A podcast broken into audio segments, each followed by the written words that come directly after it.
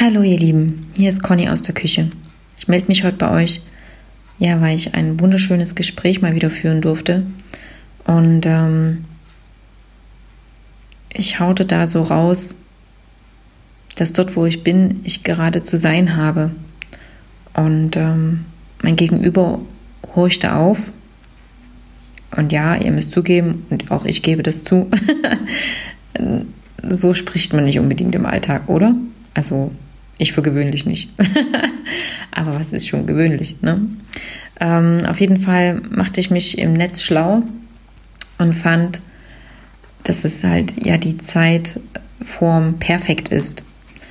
Und ähm, ist ein bisschen abgeleitet, oder nicht ein bisschen, es ist abgeleitet aus dem Französischen von imparfait und bedeutet ähm, die vollendete Gegenwart.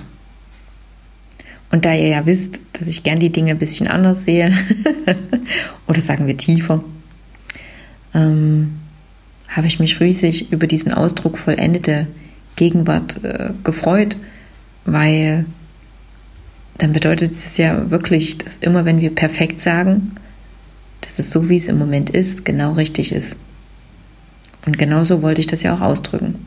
Und habe ich demzufolge auch vollendet ausgedrückt. dem Moment, in dem ich es aussprach.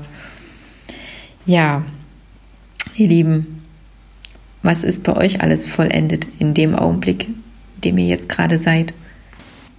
Ich ähm, stelle euch mal euer Lieblingsgetränk hin, damit ihr drüber nachdenken könnt, wenn ihr wollt. Und übrigens, das Trinken ist mir so wichtig, weil Wasser transportiert Informationen. Darüber könnt ihr auch noch nachdenken. Und dann hinaus mit euch ins Leben, ins Vollendete. Tschüss, bis zum nächsten Mal.